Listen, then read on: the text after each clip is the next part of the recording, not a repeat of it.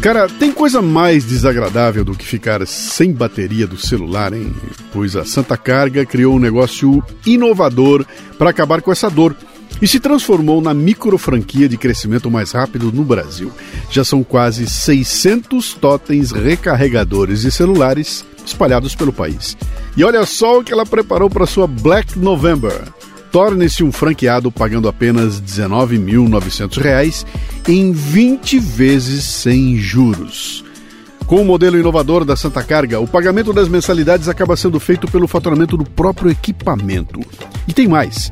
Ouvintes do Café Brasil e Lidercast têm um bônus especial de mil reais, tornando a Black November Santa Carga ainda mais irresistível.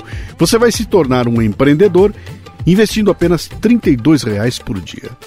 Siga o caminho de muitos empreendedores de sucesso que já alcançam com suas franquias ganhos de mais de 8 mil reais por mês por totem. Tudo isso sem se preocupar com estoque, contratação de funcionários ou aluguel de espaços.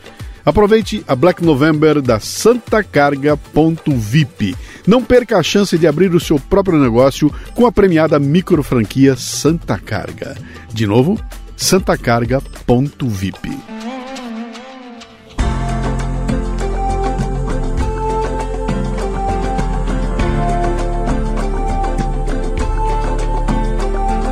E o Leadercast nesta temporada chega a você com o apoio da Casa Portini. Localizada num bairro no Botafogo, no Rio de Janeiro, a Casa Portini possui uma estrutura de alta qualidade. Aliás, Portini sou eu que falo, né? Eles lá eles falam assim, é, é Portini. Casa Portini. Uma estrutura de alta qualidade para receber eventos privados ou corporativos num ambiente exclusivo e acolhedor. Treinamentos, reuniões, workshops, jantares e degustações podem acontecer num espaço multiuso. A casa dispõe também de um lindo estúdio de yoga e uma cozinha profissional, perfeita para aulas práticas e produção de vídeos. Visite o Instagram, arroba Casa Portini. Se escreve Casa Porcini com C.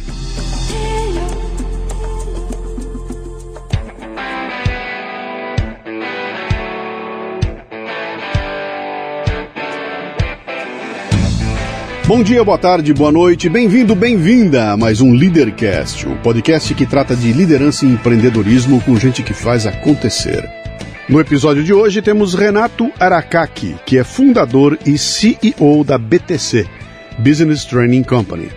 Renato é um engenheiro que muito cedo se apaixonou pelos processos de ensino e das aulas informais que ministrava para alunos da USP, tirou a inspiração para criar uma empresa capaz de ministrar conteúdo de alto nível nas áreas de gestão, com foco no mercado financeiro, consultorias estratégicas e trainees. Uma conversa fascinante sobre o mundo da educação pelos olhos de dois profissionais que não se formaram em pedagogia, mas que atuam como educadores por paixão. Muito bem, mais um Leadercast. Eu começo contando como é que o meu convidado chegou aqui. Eu tenho um programa que é o meu Mastermind, que chama-se MLA, Master Life Administration, onde um grupo de pessoas que assinaram o programa se reúne uma vez por mês. Então, um mês a gente faz um online, o outro mês a gente faz ao vivo, um evento delicioso, o dia inteiro, um almoço em família e tudo mais. E um dos caras que está presente lá, que é o Luciano Serrano, manda um áudio para mim. Cara, conheci um cara muito legal e pô, você precisa conversar com ele. Como o Luciano faz parte desse grupo, nós estamos sempre juntos, ele já conhece bastante, ele já sabe como é que funciona, conhece muito bem o programa, ele sacou, pô, tem material aqui para para funcionar. Então vou te dar, vou te dar o contato, conversa com ele, ver se ele topa. Bom, conversamos, pô, acabou que deu certo, né? Então estamos juntos aí no, no horário pós-expediente. Eu começo com três perguntas, que são as únicas que você não pode chutar. Depois você chuta à vontade. As três você vai na. Responde, por favor. O seu nome, sua idade e o que, que você faz.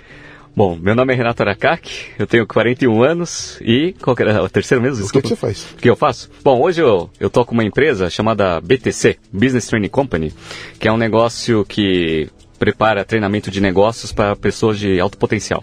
Tanto treinamento é. aberto quanto em company. Quando você fala eu toco um negócio, você é o dono da firma? Exato. É o dono da firma? é, Exato. É uma startup? É um, não, é uma escola. Eu, é uma... Não, eu, eu, eu, costumo não falar que é uma startup, mas é um negócio voltado para educação.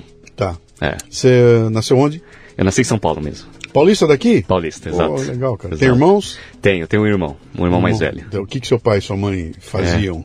Meu pai é aposentado, minha mãe já faleceu, mas ela também era aposentada, então eles fizeram até nível técnico e aí trabalharam bastante para dar educação para os filhos, né? CLT ou o que que era? É. Te especulando para saber de onde veio o vírus do empreendedorismo e tudo mais. Os Uhum. dois eram CLT, trabalhavam para a empresa, por conta pai, própria. Sim, ó, meu pai, ele foi servidor público, trabalhou na Telesp Pô, por muitos anos, né? Ele trabalhava na Ericsson primeiro, Telesp e se aposentou lá. Uhum. Inclusive, né, ele até me, me, me influenciou para o meu primeiro estágio no técnico, que foi na Telefônica. na telefônica? É, que Ah. virou, né, a Telesp virou Telefônica, né? Seus pais eram. Como é que é? Decassegues? Eram. Como é que era? Japonês do Japão, do Brasil? É, Nisei, Nisei. Nisei. O que, que é o Decassegue? É. Lembro. é quem é japonês e vai... E, e- vai- e chega aqui no Brasil. Não, vai lá para fora para trabalhar lá Ah, eu ao contrário, eu sempre Exato. confundo isso aí. Né? E eles são Niseis, então. Niseis, eu sou E- sensei. E, tá- e o Nisei é o que veio do Japão pro Brasil. É o, a segunda geração. É o filho do japonês. Exato. Então seu avô. Meus avós Se vieram do Japão. Vieram do Japão mesmo. Tá. É. Ah, legal, legal. Você, quando era moleque, qual era o seu apelido? Meu apelido? Ah, os tradicionais, né? Jaspion, né? e como eu sou baixo, né? Tenho 1,57m, na época, obviamente, era bem menor. É. Aí, todos aqueles apelidos de pessoas baixas. De tampinha, né? né? O O que, que o Jaspion queria ser quando crescesse, cara? Pois é. Olha, o Jaspion, ele queria, ele queria só ter uma carreira muito parecida com a do pai.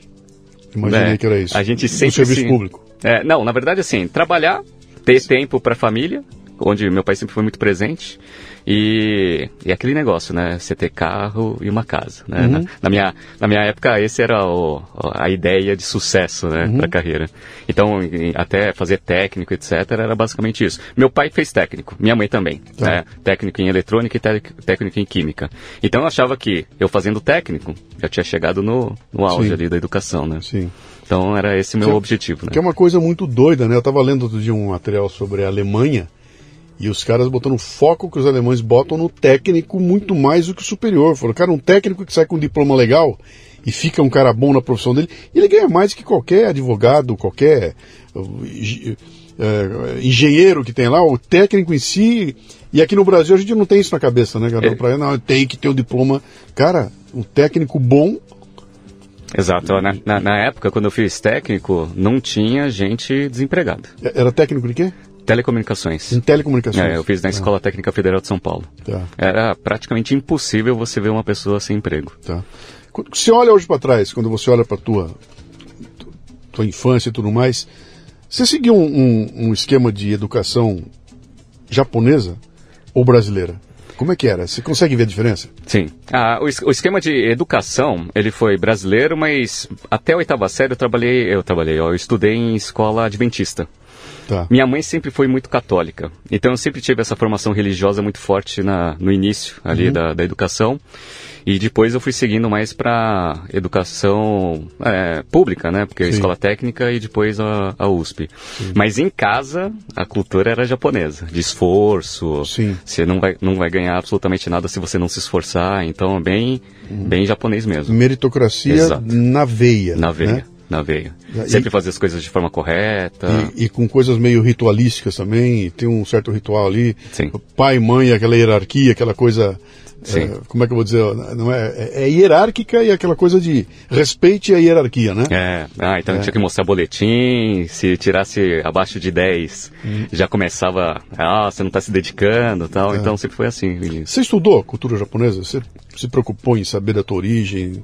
Você foi ver isso? Alguma coisa sim, né? Uhum. Mas interessante, né? É, eu moro, meus pais. Tem, tem, tem alguns nichos, assim, de locais onde os japoneses se concentraram, né? Em São Sim. Paulo, por exemplo, né? Então você tem ali Liberdade. Praça da Árvore, etc. Meu pai, especificamente, ele foi trabalhar, meus pais, né? Foram para o Campo Limpo. Que é um Tá. bairro na periferia, né? Onde na quantidade de japoneses lá é zero, né? Então, eu nunca tive muito contato com outros japoneses a não ser a minha própria família. Interessante isso, né? Interessante. sim. Então, é, eu só fui começar a ter muito mais contato com pessoas japonesas mesmo no técnico. Aí no técnico eu vi, nunca vi tanto japonês na minha vida. Na USP, então, Sim. um monte. Quer dizer, você era o japonês na, na sala de aula, Sempre. você era o japonesinho na sala de aula. Sempre. Ah. Então, tudo que eu, que eu via de cultura japonesa via dos meus pais. E esse lance de você ser o único japonês na sala de aula, cara? É. tinha em você alguma pegada de você chegar em casa, pai, mãe, por que, que eu sou diferente? O que, que é? Ou não tinha, cara, tá tudo igual e vambora. O meu melhor amigo, quando eu era molequinho na infância, era um japonês. Sim. Tinha uma oficina mecânica, a, a casa dele. Tinha, eu lembro até o cheiro de, de, de japonês, Uhum. sabe? O tipo de comida que eles faziam era tudo muito japonês, né? Sim. Era o Boia, o nome dele. Era o melhor amigo que eu tinha. Eu vivia o dia inteiro com ele e não tinha diferença nenhuma, cara. Eu tô falando dos anos 60, né? Era tudo igual. O fato dele ser japonês, eu não sei, não fazia a menor importância lá, né? Era muito integrado, né? Sim. Você sentiu alguma coisa de a diferença do fato de ser japonês? não, nada? não, nada. nada. O pessoal, obviamente, né, zoava. Não, zoa- o É, bullying normal. tá aí. É, É. normal, né? Então, isso daí pra mim nunca teve problema. E, e é interessante, porque quando você é criança e tá ali até a oitava série, você não tem muito esse negócio de raça, etc, né? Então, eu, eu lembro que os meus melhores amigos eram o Silvio, que era é uma pessoa preta, Uhum. aí tinha o Rafael, que era loirinho, e um, um, um outro branco com cabelo preto, e a gente, e eu, Uhum. né? Então, é, se fosse ver assim, era o, o grupo de amigos mais diversos. Eram os né? Vingadores, E cara. ninguém, e ninguém ligava pra isso. Ninguém Não ligava. Todo mundo era amigo, ninguém via diferença Depois que nenhuma. cresce é que viram, viram uma bagunça. Exato, Né, exato. As Coisa coisas vão louca, bagunçando né? demais. Você, você. Então, quando eu te perguntei o que você queria ser quando crescer, você falou: eu quero trabalhar. Exato. Você não tinha uma carreira na, na- em mente. Como é que você foi parar no técnico de, Sim. de telefone? Só por causa do seu pai? É, basicamente foi o seguinte, né? Então, meu pai já tinha feito técnico e, obviamente, ele orientava a gente a, a fazer isso. Meu irmão fez técnico também, na eletrônica, e eu fiz técnico em telecom. É, olha que interessante, né? Uma prima minha, você sempre tem alguém na família que você admira, né? Geralmente um Sim. primo mais velho, etc. Uma prima minha, ela entrou na federal. Eu nem sabia o que era federal, né? Mas aí descobri que era, na época, a melhor escola técnica do, de São Paulo. E aí, como eu gostava muito dela, né? Aquelas primas mais velhas, eu falei assim, olha, eu quero entrar na federal também, porque se minha prima conseguiu, eu também quero. Então aí que começou esse negócio de querer fazer técnico. Mas até entrar lá, eu não pensava muito em carreira. Pois é, eu vou ser técnico, beleza. E eu, eu escolhi telecom porque eu achava o nome bonito, sendo bem sincero pra você, né? que era assim, todo mundo tava fazendo eletrônica, mas tinha telecom. Ah, Aham. telecom parece um nome legal. Eu ouvi algumas coisas que telecom ia ser o futuro na época, né? Aí era 93, 94. Falei, então beleza, vamos fazer. Então, não tinha muita. Naquela época não tinha muito isso de, é, de pensar em carreira, né? E você se forma um técnico em telecom. Exato. Aí foi para uma universidade, coisa assim, ou foi trabalhar de cara? Ah, Olha que legal também, né? Fiz, fiz estágio, né? Uhum. Trabalhei na telefônica. Essa foi a influência total do meu pai, Sim. né? Eu falei, ah, queria trabalhar né, onde meu pai trabalhou. Fiquei lá como técnico de computação por um ano, um ano de estágio e meio ano de técnico efetivo, né? Uhum. E aí, o que aconteceu? Eu achava que eu já estava no auge da carreira, né? Que eu falei assim, ah, imagina, né? Você com 16, 17, na época, é, 16, 17 anos, já tá fazendo estágio, já tá ganhando dinheiro, né? Na época, mil reais já era um, uma- um bom dinheiro. Então eu achava que ali era a minha carreira. Pronto. Até que, como as pessoas te influenciam, né? Um amigo meu, que, que era veterano meu na época, que até morava no Campo Limpo, né? Acho que era o único japonês do Campo Limpo depois de mim, né? E aí a gente voltava junto, etc. Eu tava, era assim, ó, eu morava no Campo Limpo e estudava no Canindé. Então dava duas horas mais ou menos para chegar. sim. Então eu ficava com ele lá, ida e volta ali, pelo menos umas quatro horas por dia. E aí, ele queria entrar na USP. E aí ele começou a estudar pra caramba, tal, não sei o quê, e passou. Eu nunca tinha cogitado entrar na USP. Né? Pra mim era um, sabe, aquele sonho distante. Falei, mas olha que interessante, né? Eu falei assim, ó, se o, se o Fábio consegue, eu acho que eu também consigo, né? E aí eu comecei a ter a vontade de estudar para um vestibular para fazer engenharia na USP, né, na Poli. E aí que começou a surgir esse, essa vontade de avançar na, na, na carreira, E né? você foi para Poli? Foi. Foi? Fez? Fiz. Se formou lá? É, me formei lá. Em? Em engenharia elétrica, controle e automação. Tá. Controle e automação. Tá. Aí quando eu fui pra Poli, aí já era um negócio mais diferente, porque eu queria ser engenheiro mesmo. Tá? Uhum. Então eu fiz os, os cinco anos de engenharia ali querendo ser engenheiro até o último momento, que Uhum. não é o comum, né? Tem muita gente, nos meus amigos, que queriam ir para mercado financeiro, consultoria, etc. Eu queria ser engenheiro na raiz mesmo, né? Só que aí as coisas foram mudando depois que eu me formei. Aconteceram duas coisas, na verdade, né? A primeira é que depois que eu, eu fiz cursinho, ah, eu fiz cursinho lá para entrar no, no- na faculdade, até porque engen- na- na minha época, técnico, você não tinha todas as matérias. Então você, você tinha muita matéria técnica, mas você Sim. não tinha a base. E aí, quando eu fiz cursinho, eu fiquei maravilhado pela metodologia de ensino que o cursinho te dá. Por quê? Porque ele resume três anos que você deveria estudar e aprender Num- em um ano. Sim. e faz você ter condições de passar numa faculdade. Então, quando eu fiz cursinho e entrei na Poli, além de ser engenheiro, eu queria dar aula. Porque as aulas, eu falo, né, pro pessoal, né, que a Poli, apesar de ter um nome muito bom, não são as melhores aulas que você vai ter na sua vida, uhum. tá? E aí eu sempre pensava que dava para ensinar de uma forma diferente. Falei assim, por que, que não usa a metodologia do cursinho? E aí, no final, ali no quarto, quinto ano, eu comecei a dar aula de reforço para alunos numa disciplina específica que chamava álgebra linear. Né? Meu é. pai é. do céu. Aí eu, aí eu ajudava eles aí bem na prova, basicamente isso, né? É. Então eu tava, tava dando aula, etc. E aí começou a me despertar a vontade de dar aula, de ensinar. Sim. É, e aí, aí começou, né? Aí eu queria ser engenheiro e tinha uma visão de ser um professor ali, eventualmente da Poli. Hum. Então foi ali que começou a. Pegou o canudo na mão e fez o quê? Então, me formei como, como engenheiro, né? Tava dando aula lá na Poli ainda, né? Porque eu criei lá um, um grupo ali para dar aula. Pra... Quando você fala da aula, é, é, era, era, uma, era um freela seu, era por tua conta. É. Ou não tinha nada a ver com a escola? Tinha, nada, tinha sim, vamos lá. É, tinha um professor lá que ele precisava autorizar eu usar uma, uma sala uma da sala, Poli. Tá. Né? Então, chama professor Nacal. E aí era muito interessante, né? A primeira aula que eu dei, porque não existia isso na Poli, né? Aí eu comecei a dar uma aula de reforço para prova. Na primeira turma tinha, na primeira aula foram 20 pessoas. Uhum. Na segunda, que era para a segunda prova, já tinha 40. Na terceira, eu já tive que ir para um auditório. E aí depois, todas as aulas que eu fui dando eram em auditório, porque era uma quantidade imensa de pessoas e eu tinha, eu cara, dava muita dica. Puta mercado é. virgem ali esperando ninguém, ninguém enxergou isso, cara, para fazer. E era tudo de graça. Não, é isso que eu te perguntar, você não comprava nada? Nada, zero. Dava aula pelo, pelo prazer de prazer dar aula. De dar aula. Pelo prazer de dar aula. E, e, olha que interessante, né? Uma das coisas que eu achava que eu ia ganhar dando aula, além de transmitir conhecimento, japonês, né? Então, japonês, introvertido, sim. falar em público é uma sim, coisa sim. Aí eu comecei a até treinar um pouco de soft skills, né? Uhum. De começar a ensinar, falar em público, etc. Sim. Isso eu nem tinha ideia na época, mas me ajudou muito na carreira. Imagino. Muito. Imagino. Isso é uma ferramenta é. é. fundamental, cara. Fundamental. É, tudo, que o, tudo que o tímido quer fazer na vida é passar desapercebido. Exato.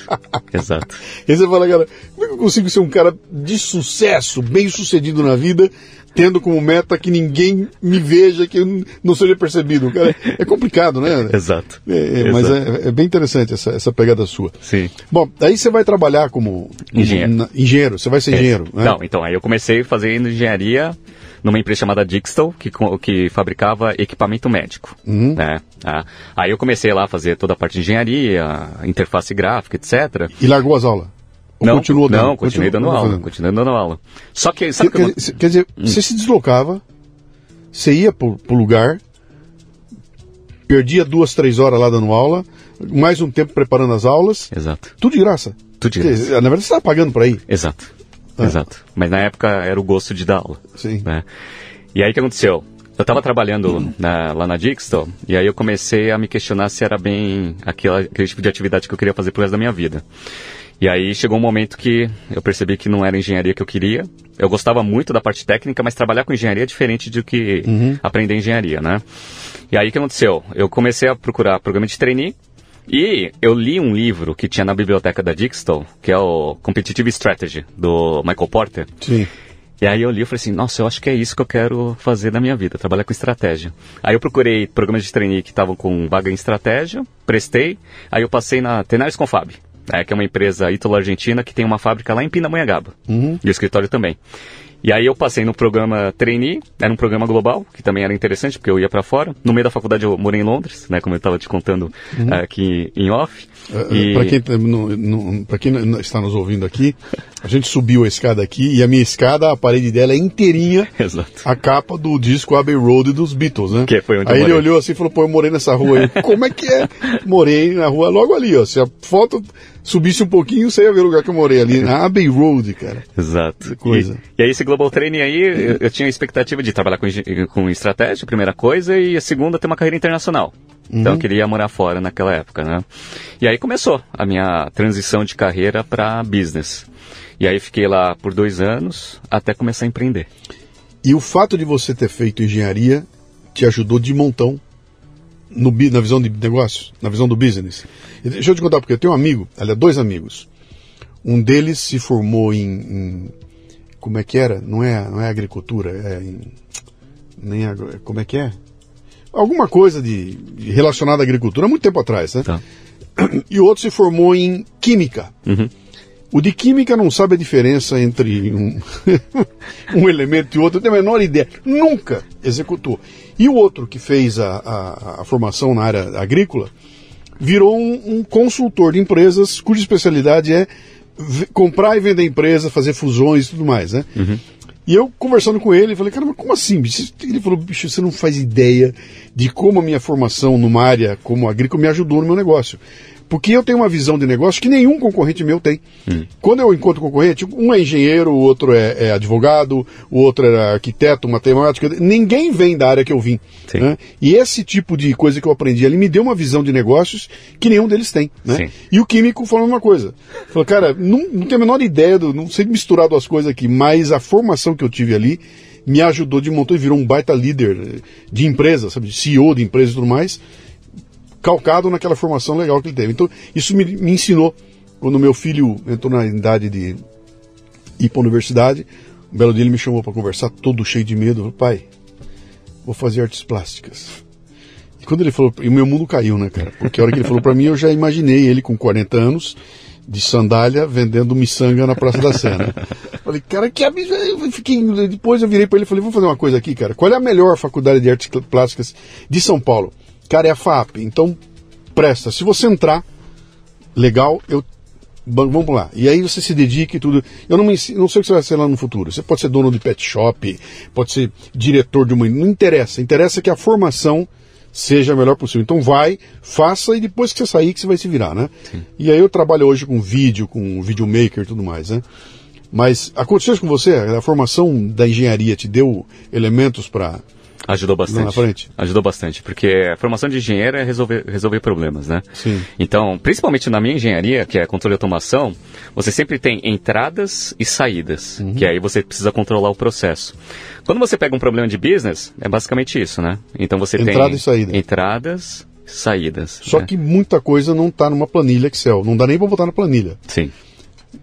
Tem coisa que você pode medir, o uhum. engenheiro pinta e borda. Sim. Tem coisa que você pode ver Sim. Né? E tem coisas que pode sentir. Exato. Né? Quando você pega o business, o ver e sentir, puta, faz parte e não cabe numa planilha, né? Exato. Você tem que desenvolver um outro lado que o engenheiro normalmente não, é. não fez na escola. Né? É, esse discernimento para você ligar a parte técnica com a parte de negócios, que tem muito humanas, que uhum. é o uhum. que você está falando, concordo plenamente.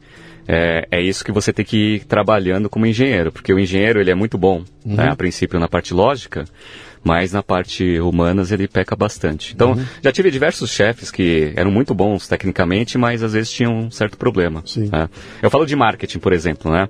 O pessoal até brinca, né? Porque eu dou muita aula de finanças. E toda vez que eu dou aula de finanças, eu incorporo o diretor financeiro, né? Que Sim. é corta marketing, corta marketing. Exatamente. Mas quando eu estava é, em empresas discutindo coisas de marketing, às vezes eu era a pessoa que tinha que dar o lado humano do negócio, que é basicamente o seguinte. Então, ó, vamos fazer uma campanha de, de branding por exemplo. Ah, vamos cortar. Por quê? Ah, porque não está dando resultado. É, mas como que você está medindo esse resultado? Ó, a gente fez lá a campanha e não aumentou as vendas. Uhum. Falei, mas essa é a métrica para você mensurar se está fazendo sentido ou não a, uhum. a, o branding. Às vezes está agregando mais valor na marca, que pode permitir a gente no futuro trabalhar com uma precificação mais alta, uhum. que é aumentar a margem, etc. Mas assim, não dá para ser metido desse jeito, né? Então eu que tinha que ser a pessoa ali mais racional em termos de administração, Sim. mesmo né, tendo a formação técnica. Eu acho que é isso que que vai, vai ajudando quando você vai desenvolvendo a carreira, quando você tem uma formação universitária muito técnica. Uhum. Tá? Mas até então você não tinha ainda a visão de você dono do meu negócio? Não. O empreendedor não tinha acordado ainda? Não. Eu tinha uma meta. Qual ah. era a meta? A meta era a seguinte: quando eu comecei a trabalhar com planejamento estratégico, eu comecei a ver que a administração era uma coisa extremamente importante, que eu nunca tive absolutamente nada na faculdade. E aí eu queria fazer MBA. Lembra uhum. que eu tinha vontade de, de, de, trabalhar fora, etc. Então eu coloquei uma meta que até os 30 anos, ou eu, está, eu estaria fazendo um MBA fora, ou eu estaria empreendendo. Que é essa meta? A partir do momento que eu comecei a entender como funcionava a administração. E aí que eu coloquei as duas metas e fui fazendo. Então, fui trabalhando a parte de teste, porque tem que fazer de match, tem que fazer um monte de coisa para passar em MBA. E o negócio eu sabia que ia vir naturalmente com alguma ideia que ia surgir. Uhum. Tá? Então fui trabalhando, fui trabalhando. Até ter a ideia né, de ter um negócio quando eu estava na Tenares mesmo, no programa de trainee. Uhum. Né? Como que foi, né? Eu estava fazendo um curso na GV, e eu morava lá em Pindamonhangaba, né? Aí eu tava voltando, etc. Aí, um, em uma, um, uma dessas viagens, eu comecei a questionar, assim, por que que curso de administração era tão caro? Porque eu falei assim, olha, eu tô fazendo um curso de administração, tô pagando uma bala pro GV, e é uma pessoa falando e eu aprendendo e a sala aprendendo. Assim, eu, eu até entendo que medicina é caro porque tem muito equipamento, sim, etc. Sim. Engenharia também. Administração, por que, que a administração é tão caro? Né? E aí, isso no carro, hein? Uhum. E aí eu comecei a pensar se não dava para começar a ensinar business com qualidade, com um custo, custo acessível. acessível Principalmente porque eu estava em começo de carreira. E aí é aquele negócio, né? Quando você está no começo da carreira, é onde você mais precisa de conhecimento e é onde você tem menos dinheiro. Exatamente. E é, aí você vai lá procurar os cursos 40, 50, 60 pau. Né? Você fala assim, olha, é difícil. Então eu comecei a pensar. Aí quando eu cheguei em São Paulo, aí eu falei assim, eu vou fazer isso. Foi aí que, até então, nenhuma ideia. Uhum. Né? Aí quando vou, eu cheguei, vou montar uma escola, é isso? Vou montar uma escola de negócios. Tá. É, para ensinar business de uma forma acessível, com qualidade. Uhum. E aí foi aí que surgiu a ideia e eu comecei a trabalhar. Uhum. É. E você, quando pensou no vou formar uma escola, você pensou numa escola tradicional, com sala de aula, professor lá na frente? Você já foi para o digital Não. de cara? Tradicional. Tradicional. Uhum. Tá? Então, eu comecei a, a ver, né? Eu falei, olha, eu quero dar uma aula como se fosse uma escola de negócio tradicional, só que tem que ter um custo baixo até para eu conseguir oferecer um preço baixo. Você e... queria fazer o que você está fazendo na USP, ganhando dinheiro com isso. Exato. Exato. Uhum. Tá? E aí começou. Lembra, eu sempre quis dar aula. Sim. Né? Então sempre tive vontade de dar aula. E aí eu comecei a estruturar como que eu ia montar o um negócio com custo baixo para conseguir oferecer esse negócio com preço baixo, mas com qualidade. Aí foram algumas decisões. Então, por exemplo, é, professor com é, mestrado, doutorado, não. Até porque eu queria dar uma pegada mais prática para os cursos que a gente ia ensinar. Então, uma das coisas que eu queria é que todos os professores tivessem experiência naquilo que eles estavam ensinando prática. Uhum. Tá? Então não um professor que fez mestrado, doutorado, que nunca sentou ali numa mesa para ver como que funciona isso no dia a dia. Uhum. Aí isso é bom. Por quê? Porque aí o valor né, do professor é mais baixo, mas atende a proposta de valor. Outra coisa, vários sócios meus no início queriam ter um espaço físico. Ah, vamos pegar lá na Paulista um andar, fazer sala, etc. Eu falei, não, não, é despesa variável. Vamos alugar salas conforme a gente fecha as turmas. A gente começou na USP, né, lá na Associação de Ex-Alunos, e aí depois a gente foi procurando locais onde a gente podia alugar para conseguir fazer as turmas. Então, de repente você saiu do, do eu e foi pro nós. Você está é. falando gente, gente, gente. Uhum. Tem mais gente no pedaço, então, né? Sim, sim. Como é que foi esse plano de negócio, cara? Quando você sentou e falou, vou fazer uma escola. Bom, não sou só eu sozinho, eu vou ter que ter mais gente comigo. Né? Para você determinar que esse mais gente tem que ser mais quatro, mais cinco, mais três, mais dois, a turma tem que ter X aluno para funcionar. Você desenhou um plano de negócio? Com... Sim. Mas se eu, se eu falar para você que eu fiz isso de forma formal, eu estaria mentindo. É. Então é tudo na cabeça. Então, ó, é, tem que ter finanças, tem que ter marketing, estratégia, modelagem Excel. Aí eu sabia mais ou menos como que seria o primeiro curso. Dizer, tudo aquilo que o Michael Porter ensina. Exato. No papel é uma maravilha, é. cara. Vamos fazer, vamos lá, é. cara. Manda bala. Eu tô rindo, porque, cara, Sim. onde você está sentado aí já sentaram quase 300 pessoas, Sim. né? E eu não tenho medo nenhum de dizer você, cara, que 95% de quem sentou aí é. responde igual a você, cara. É. Como é que foi o plano? Que plano, é. cara? Vou fazer e dane-se. E, e, e, tem de todo tipo de gente, desde a empresinha até a empresona, né? Exato. O cara nasce que eu não emito nota fiscal. Emprestei a sala de um amigo para enganar um cliente, para ele pensar que era minha. Os caras inventam qualquer coisa, sai fazendo e um belo dia, pô, o negócio pegou, agora eu vou organizar. É né? isso. É, essa é a história sempre, né? E com você não foi diferente. Não Mesmo com o teu background de engenheiro e tudo mais. Sim, exato. Muito, muito, foi no. Deixa eu sentir o feeling aqui. Uhum. Acho que vai dar. Ah. É. Aí eu tinha o curso na cabeça. Eu não tinha, obviamente, todos os conhecimentos para conseguir ministrar todas as aulas. Já começou com um sócio? Não. Então, aí começou assim. Eu pensei no negócio, pensei no curso. Aí eu fui vendo quais, quais seriam as necessidades para conseguir fazer esse curso sair do papel. Aí que eu fui trazendo sócios, né? Então, os sócios, eles tinham que ser pessoas que tinham conhecimento uhum. justamente nas disciplinas que eles iriam ministrar. E aí a gente foi montando. Foi difícil convencer as pessoas, né? Porque o pessoal chegava para mim e falava assim, então quer dizer que você quer fazer uma escola de negócio para competir com... Com a GV. GV, INSPER, Sim. etc. Eu falei assim, ah, não é para competir, mas é uma escola de negócio. Eu falei, mas quem vai dar aula? Eu falei, a gente. Eu falei assim, mas como que a gente vai fazer o pessoal pagar, né? Olha, se a gente fizer um, um, trabalho bom ali de lançamento do negócio, quem sabe a gente faz. A ideia no início era fazer um negócio para engenheiro. Por quê? Porque engenheiro não tem administração em, na, na, graduação.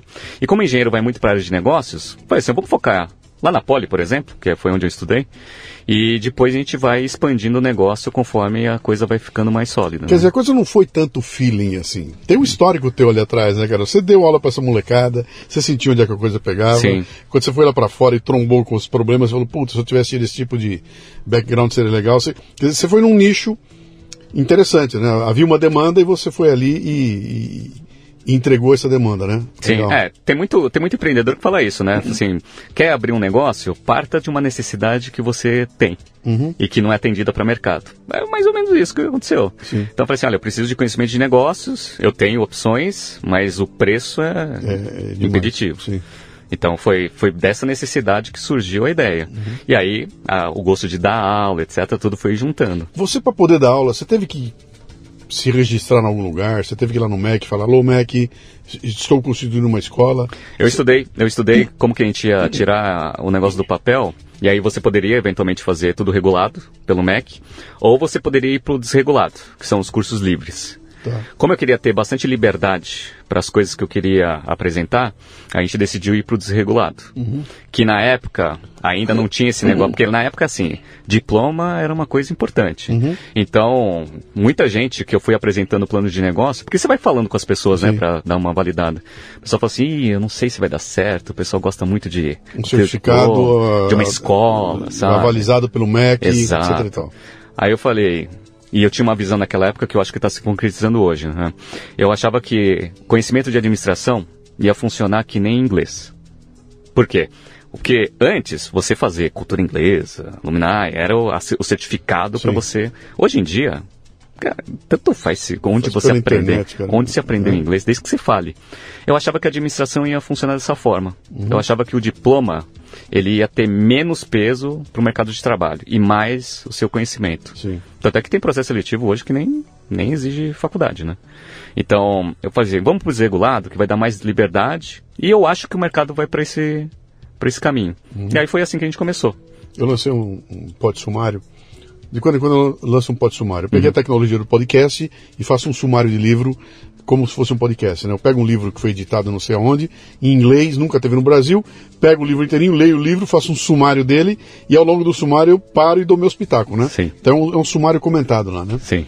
E eu lancei um deles que fala sobre seleção de pessoas, né? Como tá. é que você faz para E lá eles contam algumas histórias de seleção de pessoas. Essa me contou agora me lembrou uma coisa interessante que estavam contando de um de um, uma dessas grandes, eu não me lembro qual delas era, mas os Google da vida aí, grandão, falou que os caras montaram um esquema de, de tão maluco que eles começam a avaliar o teu, você manda o, teu resumê para eles lá, né, o teu currículo, e eles começam a avaliação com o currículo de ponta cabeça. Então começa de baixo para cima deixa eu ver qual é o hobby desse cara, qual é o interesse da vida dele, a bobajada, para chegar no final e ver em qual escola ele se formou. Entendi. Entendeu? Entendi. Então ele falou, o importante é, deixa eu ver quem é esse cara. E notaram falar o seguinte, a gente estava perdendo muita gente genial e talentosa por causa de uma linha de corte na escola. Exato. E falei, não era aí, cara. Eu tinha que pegar o cara que tem o culhão. Uhum. Eu vou, sabe, esse cara eu vou pela. O que, que ele gosta de fazer? Aí a escola, a gente dá um jeito aí, né? Sim, exato. E aí o cara falou que aumentaram barbaramente a quantidade de gente talentosa porque eles tiraram o corte da escola ali, né? É, é, bem interessante isso, né? Sim, exato. É, cada vez mais o currículo está contando menos. Uhum. Ah, então, tem muita gente que ainda tem a ideia da, da formação, que ela filtra de fato, né, vestibular, etc., dá, faz um filtro, que é importante para algumas carreiras, mas para outras, às vezes, é um impeditivo. Uhum. Então, tem muita empresa mesmo que está vendo mais o que é a pessoa, o que ela sabe, do que onde ela aprendeu. Você vê como é importante isso, cara? Que interessante. Eu tive um, uma conversa semanas atrás. A Bárbara, que trabalha comigo aqui, né? Uhum. Ela, ela, mora no Rio de Janeiro, trabalha aqui, ela está conversando comigo, ela tem 30 e 36, 37 anos de idade, e ela preocupada queria enriquecer o currículo dela, então ela estava olhando ali para fazer um, um MBA, um curso legal e tudo mais, né? E a hora que ela começou a, a, a ver a carga horária desses cursos e o custo desse curso, e comparar com o benefício que eu terei quando eu tirar um certificado daqui a três anos, falei, cara, eu vou gastar um tempo gigante que se eu tivesse aplicando esse tempo no desenvolvimento do negócio, baseado naquilo que eu já tenho de experiência, que eu tenho que fazer, talvez eu tivesse um resultado muito melhor. Exato. E não vou ter garantia nenhuma que esses três anos, o dinheiro que eu vou gastar aqui, vai me tirar um papel na minha mão que me dê um avanço lá, né? Sim. Então foi muito é, é, interessante isso, e aí, aí acendeu uma, uma luzinha, né, que eu estava pensando, cara, se eu tivesse que fazer hoje, eu, eu ia buscar um curso de alguma coisa que me falta. Eu, eu sou um especialista em comunicação e marketing, tá? Uhum. Eu não vou fazer o curso de marketing, cara. Chega! Onde é que eu sou ruim? Cara, eu sou péssimo em finanças. Uhum. É isso que eu tenho que fazer. Sim. E não é pelo certificado, nem pela nota que eu vou tirar. É pelo que eu vou aprender ali. Né?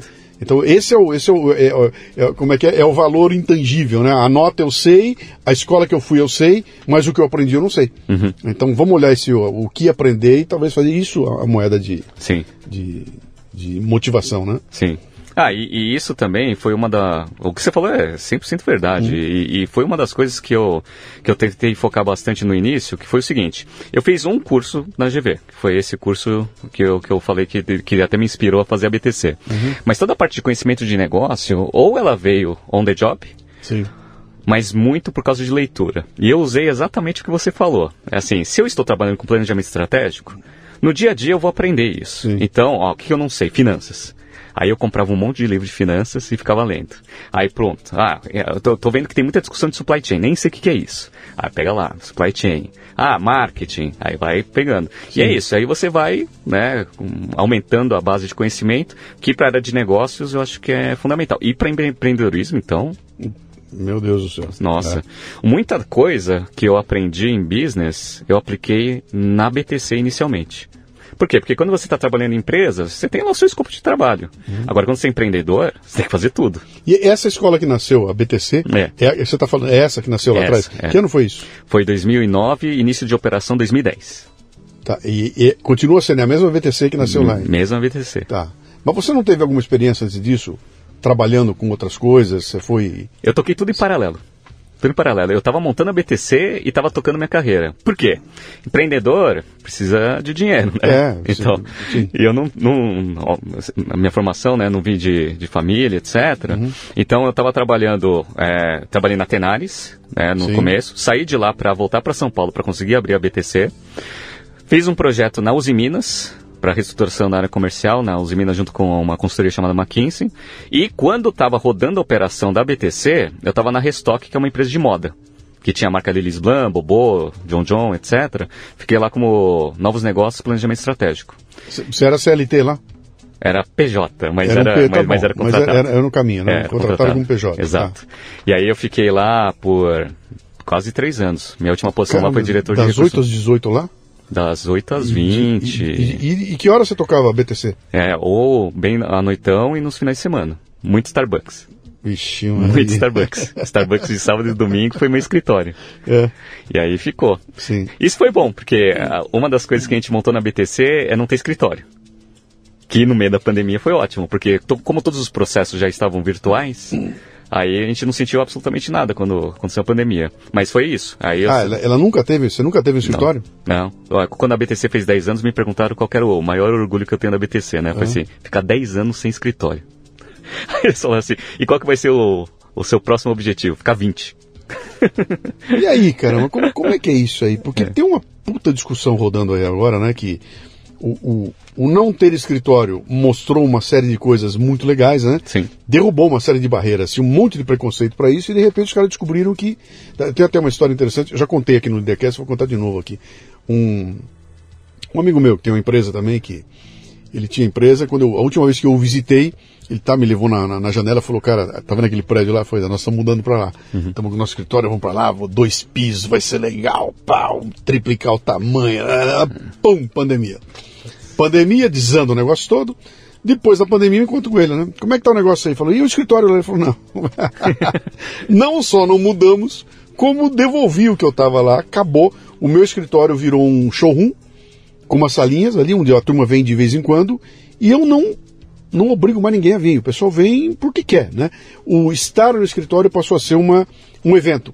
Então, sexta-feira vem o que vai ter um evento aqui, etc e tal. E ele falou, cara, a minha produtividade aumentou. Barbaridade. Evidentemente que o negócio dele permite isso, né? Sim, exato. É, mas ele falou, mas o maior ganho que eu tive foi o seguinte, cara. Eu tinha como linha de corte na contratação a distância que as pessoas moravam do escritório. Entendi. Eu não contratava ninguém a mais de É. uma hora do escritório porque era impossível, né? Exato. Agora, cara, eu tenho um cara trabalhando por mim há dois anos, o cara mora em Porto Velho, outro mora em Fortaleza, mora no fim do mundo e eu jamais teria esses caras trabalhando comigo se não fosse a pandemia, né? Exato. E aí acontece um, um- um fenômeno interessante que ninguém estudou ainda, que precisa ser estudado, que esse cara contratou um sujeito de Porto Velho para trabalhar numa operação aqui em São Paulo, ocupando um lugar onde estaria um cara de São Paulo. E ele está pagando para esse cara de Porto Velho o salário que ele pagaria para o cara de São Paulo. Sim. A cidade de Porto Velho recebeu um cara ganhando o salário de São Paulo lá em Porto Velho. Ou seja, tem uma transferência de, de renda no Brasil brutal, cara, com essa moça. Lá, Rio Grande do Norte. Sim. Porra, o que tem, tem um, tem um núcleo gigantesco lá de gente eh, informática e o dinheiro está indo para lá. Exato. Então, alguma coisa vai acontecer no Brasil porque essa, essa distribuição foi fenomenal, né? Que é, é um case que aconteceu por causa do não ter eh, escritório, né? Exato. Por outro lado, um monte de gente está se queixando, né? Pô, cara, eu Sim. sinto falta de encontrar as pessoas, a interação, respirar o ar. Então, vários estão trazendo de volta. A gente teve um deles que eu conversei, o cara falou de jeito nenhum, cara. Eu, eu nem fiz o home office, nunca parei e não vou parar. É a opção dele, Sim. e faz, né? A turma de TI achando ruim, fazendo bico e tudo mais, mas ele ele manteve lá. Mas você começou convicto ou naquela história, cara, eu vou alugar para não ter custo fixo. E foi isso que te Foi. te, te fez. Foi, o drive foi, foi custo. É. E uma coisa que eu sempre coloquei para todo mundo que a gente contrata na BTC é que trabalhar remotamente exige muita disciplina. Sim. Muita disciplina. Então, se você é disciplinado, você vai performar muito bem ali no, no, no home office. É, mas, obviamente, não é todo mundo que se adapta. Então, como eu já trabalhei na Restock lá, mais de 3.500 funcionários, etc., eu sei que para a empresa que tem muito colaborador, fazer o home office eventualmente pode ter alguma perda de performance em algum momento. Sim. Ou de alinhamento, ou de até o convívio que você mesmo falou, para você criar uma cultura organizacional.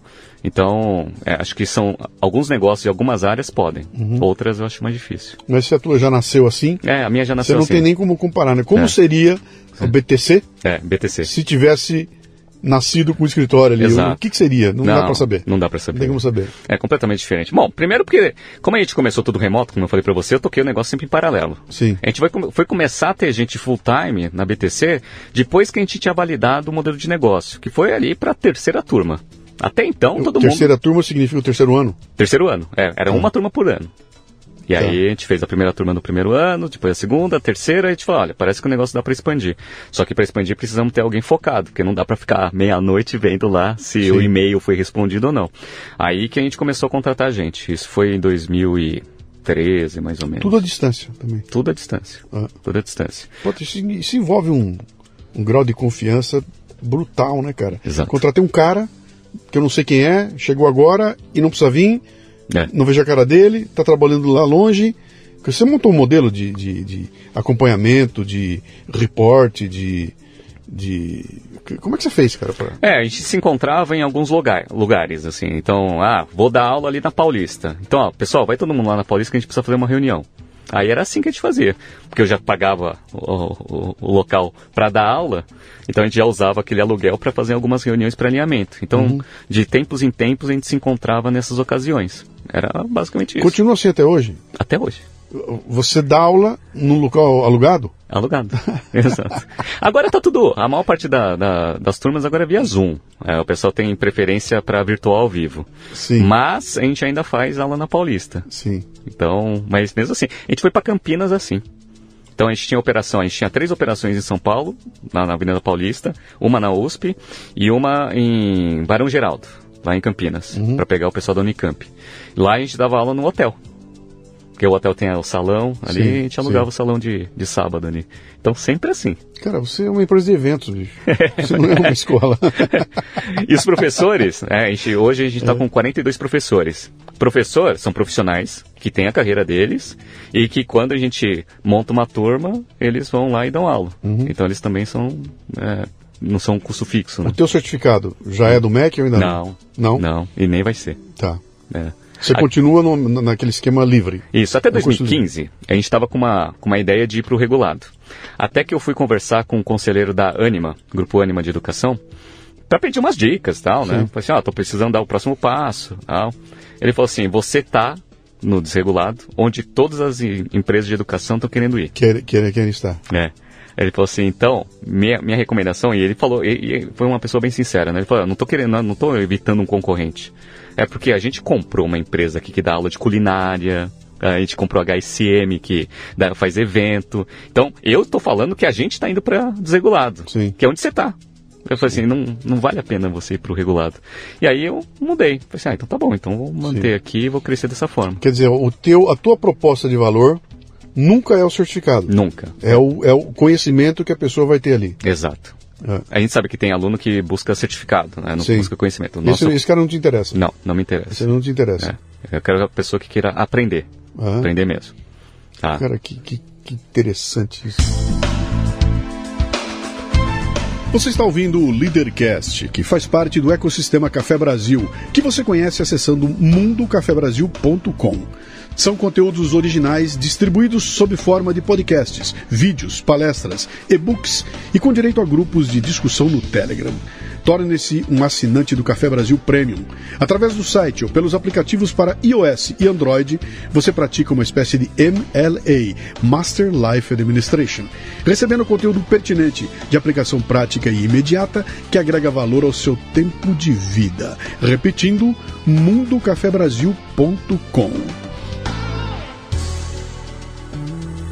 Você está falando aí, minha cabeça está indo a milhão aqui, porque eu tenho uma, eu tenho uma dificuldade assim com o podcast, né? Com meus Sim. podcasts lá, né? Que fala, cara, no meu podcast não vem quem quer entretenimento, quem quer piadinha, quem quer musiquinha, quem é... cara, vem quem quer se incomodar. Então o cara que quer se incomodar, botar um podcast que vai ficar falando pra ele de coisas que tem a ver com, com uma visão filosófica da vida, que vai botar umas coisas pentelhas, né? Com locutor pentelho, com música pentelha, ele só vem pra se encher o saco. Exato. Você veio pra se incomodar. O que, que você quer com ele? Cara, eu quero aprender. Eu não quero o entretenimento. Pra isso tem podcast de piadinha, cara. Mas lá eu vou perder meu tempo ouvindo piadinha. Tem uma hora pra isso, né? Mas aqui eu venho e, e esse perfil de gente é muito complicado de achar. É. Você pega um milhão de caras, você tira Sim. 100 dali, mil dali, que são os caras que têm perfil pra se para se pentelhar. Esse MLA que eu faço onde tá o Luciano, que te indicou, Sim. é isso, cara. É isso. Pra botar 18 caras lá, os caras têm um perfil muito especial. Cara, bicho, eu pago para me incomodar. Sim. Eu pago para sentar num lugar onde eu vou ver um cara botando um conteúdo pentelho e todo mundo vai ter uma discussão de altíssimo nível e sai todo mundo feliz da vida de lá, né? Porque fez a ginástica cerebral, né? E tudo que eles vão ver ler não tem fórmula lá. Exato. Tem, cara, vamos nos incomodar. Sim. Então, é, é, o teu marketing targetei esse tipo de gente, cara? Você desenhou um perfil para esse tipo de gente? Como é que você fez? Exato. É, a gente tenta pegar pessoas jovens, é, foi o início da operação, que tinham muito sangue nos olhos. Queria entrar em consultoria estratégica, mercado financeiro, que eram as vagas mais é, concorridas na época, né? Ou os grandes programas de trainee. Então, todo o nosso marketing era assim. Então, se Sim. você quer entrar em consultoria estratégica, banco ou programa de trainee, tem que fazer o curso. E aí só vinha pessoal que tinha sangue nos olhos. E, e- e é engraçado, né? Porque como a gente trabalha com esse público jovem desde 2010, eu vi uma mudança muito grande, né? Da, do tipo de pessoa. É, essa seria a próxima pergunta que É. eu vou fazer. Lá no início era muito, era muito gostoso. Por quê? Porque como a gente também não estava tão avançado na carreira assim, né? Uhum. A gente estava com sangue nos olhos também. Então as aulas eram uma delícia. Então a gente. 2010. 2010. Nós estamos falando de 13 anos atrás. 13 anos. Tá. Então a gente falava palavrão pra caramba e falava que tinha que morder a mesa, Cursinho, fica até meio cursinho, de... Exato. cursinho. Exato. E o pessoal amava, né? O pessoal, nossa, que legal, tal. E aí a gente foi se adaptando, porque eu sempre faço uma avaliação, né, de todas as disciplinas, e a gente foi vendo que a partir de 2015, 16, o pessoal começou a se incomodar com esse negócio, né? Sim, começou É. ó, o politicamente correto, Exato. entrou em campo Exato. e as aulas começaram. Eu, eu, eu conversei com. Cara, não vou conseguir me lembrar quem era também. Da aula, dá muita aula, muito, professor. Ele falou, falou, cara, a minha energia hoje, a maior parte da minha energia vai para o meu policiamento. Eu entro numa Exato. sala de aula, eu dou uma aula de uma hora, cara, com os nervos à flor da pele, porque eu, abro a boca e eu fico me policiando de tudo aquilo que eu disser. Porque no dia seguinte vai ter um pai de aluno mexendo o saco, vai ter um aluno levantando e me enfrentando na sala de aula, então eu não posso mais fazer como eu fazia antigamente. É. Eu, tenho, então, eu, eu gasto uma energia dobrada hoje para me controlar. Isso, cuidado. Cara, isso, isso não pode ser bom. Sim, Isso não exato. pode ser bom, cara. Isso Exato. não pode ser bom. Não, tinha aula que o pessoal dava tanta risada que às vezes chegava uma pessoa de fora e falava assim, mas o que, que é isso? É show de comédia e tal? Por quê? Porque fazia muita piadinha e tal, as pessoas tinham bastante liberdade, hoje em dia ela é mais séria. Tá? Então, tivemos que, que nos adaptar né, ao, ao mundo moderno. Então, eu também, quando eu dou aula, eu me policio bastante. Por vários motivos, né? Primeiro porque eu dou muito exemplo do- das, das experiências que eu passei nas empresas. E eu sei que agora, com o Zoom principalmente, precisa ter um cuidado, né? Porque Tá as tudo pessoas podem gravado gravar. lá, Exato. fazer um corte. Exato. E, e outra porque o público se incomoda agora. Então eu também tenho esse esforço. É, era mais legal antes. Era mais legal É antes. claro que era. É, claro que era, muito né? mais legal. Você tá, você tá me dizendo o seguinte, acabou a liberdade, cara. É, Você não tem mais a liberdade de incomodar alguém. sim. Então, é, como é que eu vou saber de 10 caras com o que que cada um vai se incomodar? né? Então, eu, eu- nove vão ficar insatisfeitos com a minha aula, É. porque eu não pude diverti-los para não incomodar o décimo cara É, que tá ali. Isso não pode ser bom, cara. exato. E, e- e não tem nada a ver com, com é, é, desrespeitar ou humilhar as pessoas. Não tem nada a ver com isso. Eu tô falando. eu quero uma aula criativa, excepcional, única e sensorial. né? Pô, a aula é um barato, cara. Me diverti, ri, teve piada, teve coisa picante na aula, teve tiração de sarro. Eu sou palestrante profissional, né? Sim. Então eu faço palestra doidado, né? E uso muito esse recurso, né? E já comecei a ouvir abobrinha, cara. É. Cara, vi, "É, porque você falou tal coisa. Eu falei, ah, bicho, É tem isso. 400 pessoas aplaudindo em pé. Você vem me encher o saco aqui por causa de uma palavra? Sim. É, porque quer dizer, tentando podar. Sim. Até virar um negócio insosso ali, né? Vai entrar um É. uh, leite pasteurizado, cara. Só pra você ter uma ideia, tem aula que eu dou que eu falo assim, ó, pessoal, acabou a aula, quem quiser sair pode sair, acabou. Agora eu vou contar aquele caso que eu falei que eu ia contar. Sim. Quem ficar, eu vou contar do meu jeito. Aí, aí eu falo do jeito que eu gosto de falar, assim, tete a tete. Sim, Mas eu tenho que fazer isso fora. sim. Então, é, agora tem, tem uma certa... Quantos alunos você tem hoje?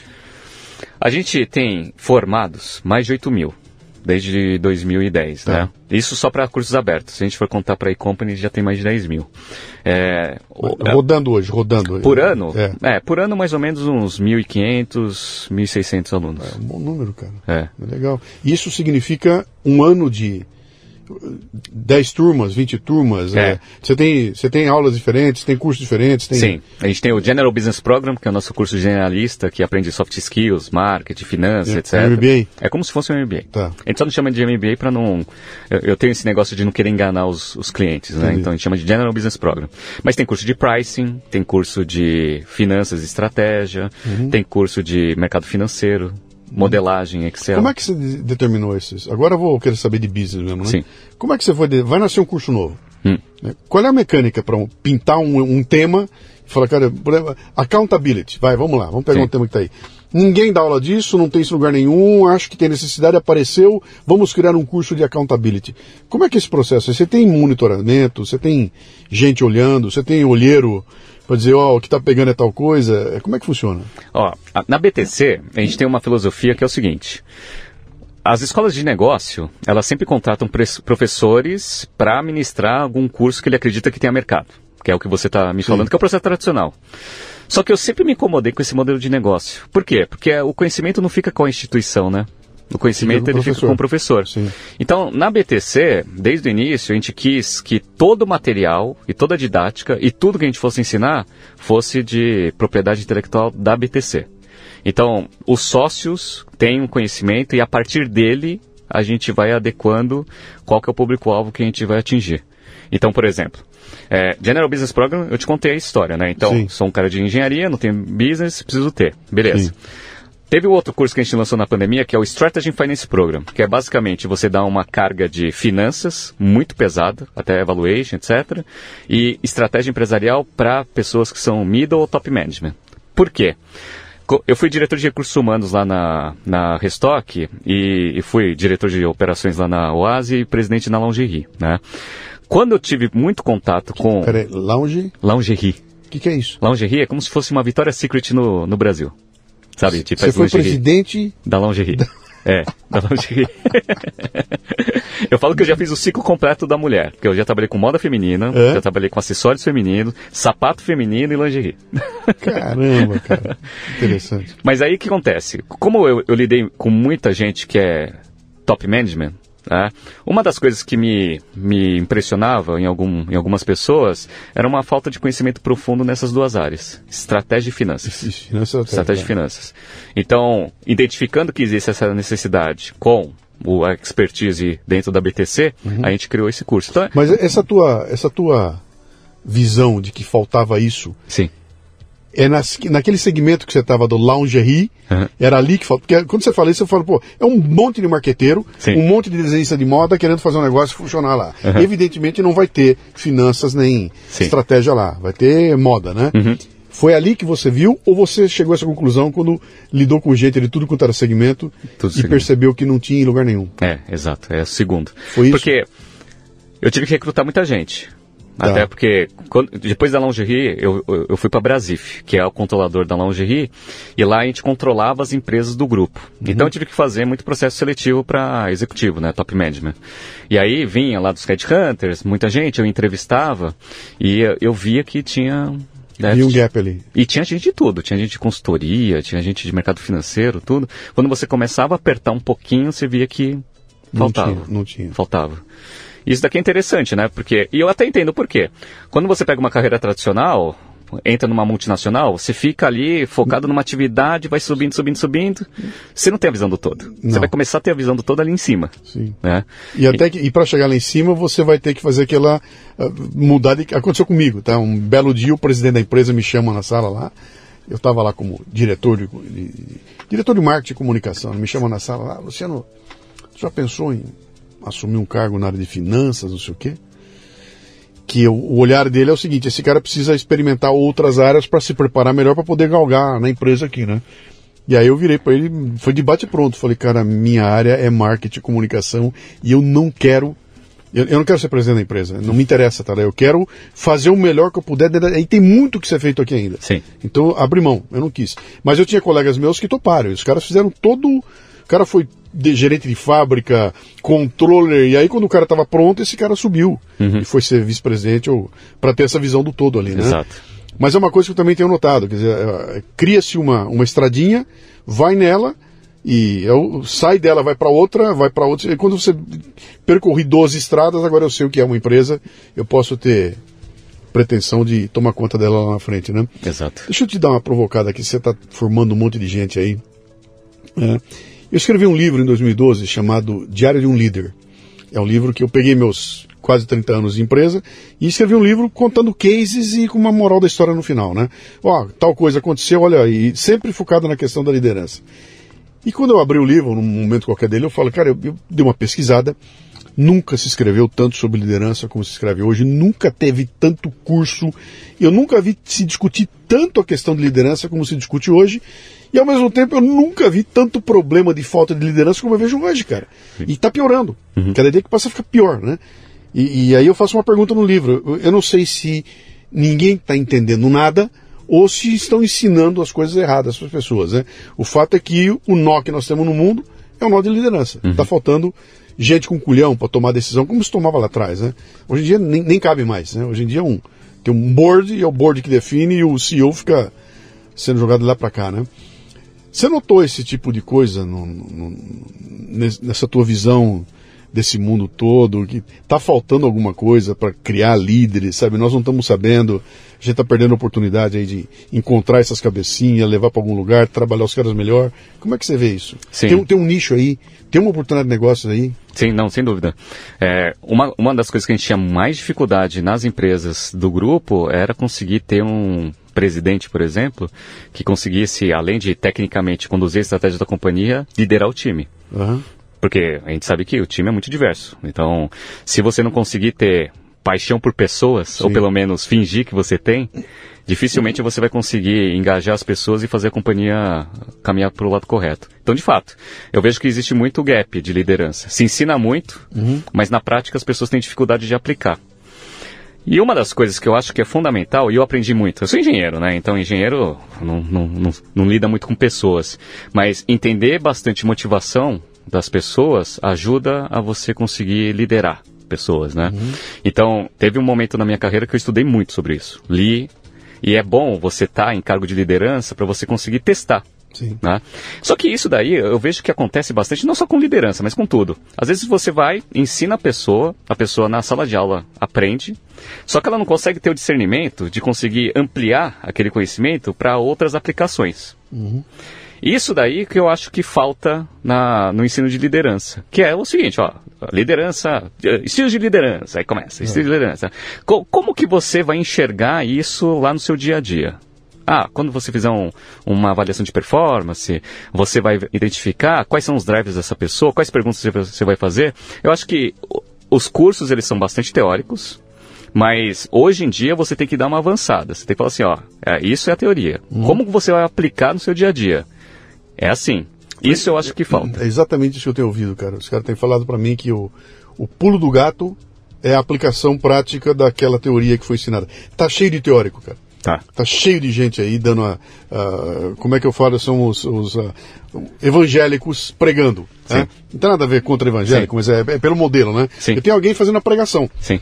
E aí, cara, você que quer chegar ir pro céu, ouviu, tem que aplicar na tua vida aquilo que o pregador falou ali, né? Uhum. E as pessoas falham na hora dessa aplicação. E não tem ninguém pegando pela mão e falando, cara, é assim que se faz. Então a maioria que senta aqui para conversar comigo, e, e, até um tempo atrás eu fazia essa pergunta, eu falei, vem cá, onde, onde é que você aprendeu os teus skills de liderança, né?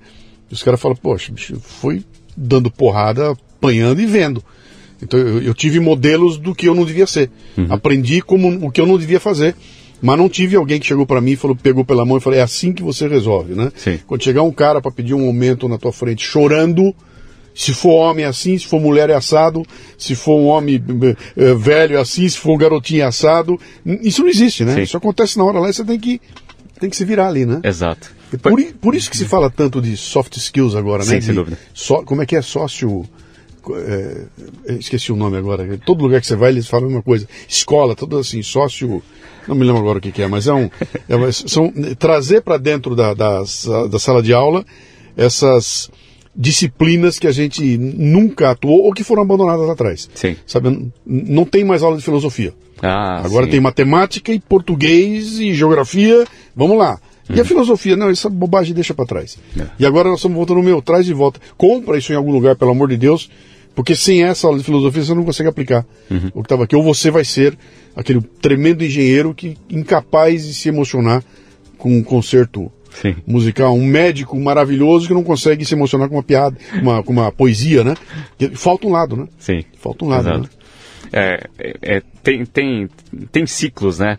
E tem o que você falou, né? Que tem coisas, é, temas da moda. Sim. Então, tanto para liderança quanto para outras áreas de, de conhecimento, eu vejo muita moda. Por exemplo, lá a BTC também faz advisory, né? Então, O que, que, que, é o advisor? Advisory a gente senta com um executivo de alguma empresa, ele tem uma, algum problema, alguma tomada de decisão que ele quer fazer, a gente assessora, Tá. tá?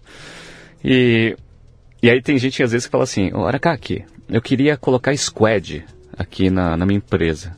Tá, pra quem, pra quem tá nos ouvindo É. aqui e não sabe o que é, squad, exatamente, é um esquadrão. É. É, pega uma, uma turminha, monta um esquadrão e bota para resolver um problema específico ali. Hum. Tem dia para começar, dia para terminar e tem um, um, um resultado para ser obtido ali muito claro. E o esquadrão vai para cima e executa, não é isso? É. Aí eu, aí eu fui e perguntei pra ele, falei assim, ah, legal, mas por que, que você quer fazer squad né, na sua empresa? Não, porque eu vi uma palestra, que foi o que você falou, né? Vi uma palestra que falaram que mar- esse negócio é uma maravilha, que melhorou a performance do Google, que não sei o quê, e eu tenho que colocar isso na minha empresa pra ontem. Legal. Aí eu perguntei pra ele, mas você tá tendo problema de performance de entrega, tal, não sei o quê? Não. Mas por que, que você quer colocar isso então? Não, porque eu acho que é assim que funciona, né? As novas empresas e tal. Aí eu comecei a pensar né, que, o que você falou, né? Eu falei assim, olha, pô, o cara foi, foi evangelizado, que esse negócio de squad, squad, squad, mas ele nem sabe se ele precisa e, e- imagina, né? Era uma empresa que tinha bastante colaborador. Olha o caos que vai ser você mudar o método de trabalho de todo mundo, que não tá ruim. Se tivesse ruim, eu até entendia Claro. tá? Mas ele falou assim, não, não, porque eu vi que é uma maravilha, eu quero implementar. Aí eu até dei o conselho para ele, né, como advisor, né? Falei, olha, veja se existe necessidade de fato, se você acha que a equipe vai performar melhor, faz um teste, Sim. né? Porque isso, você vai mudar o, o estilo de trabalho deles. E não tem nada mais incômodo para um time mudar a rotina. Uhum. Se tiver performando mal, concordo plenamente, tem que tentar alguma coisa diferente. Agora, se não tiver, para que raios você vai fazer isso? Uhum. Então, é, eu acho que é esse, esse, esse negócio de teoria, como que eu aplico e para quê, que eu acho que tem uma, um gap. Para qualquer coisa, inclusive para liderança. Uhum. Tanto é que lá na BTC a gente tem uma filosofia que é o seguinte: o que é, para que serve e como aplicar. Se você não der uma aula onde você responde essas três coisas, a aula não está boa. O, o que é, para que serve e onde e, aplicar. E como aplicar. Tá. Então a gente tem essa metodologia para desenhar qualquer curso que a gente ministra. Uhum. O que é, para que serve e como aplicar. Que é isso, né? Então, ó, a teoria é assim. Para que serve? Casos de mercado. Então, a Uber faz isso, não sei quem fez isso, isso, isso. Aí tem um case, ó. Você é o CEO de uma empresa. Tá. Você está nessa situação. O que, que você faz? Tá. E aí eu dou tomada de decisão para os alunos. E aí os alunos têm que decidir. Uhum. E é muito engraçado, porque tomada de decisão é uma coisa que o pessoal tem dificuldade. Cara, o meu trabalho há 30 anos está calcado em, em, em, ampliação de repertório para refinar a capacidade de julgamento e tomada de decisão. Exato. Há 30 anos eu falo isso. É. Quem pergunta mim o que eu faço é isso, cara. Eu faço, o que é, uma, é um puta de um problema porque eu não consigo vender isso. Hum.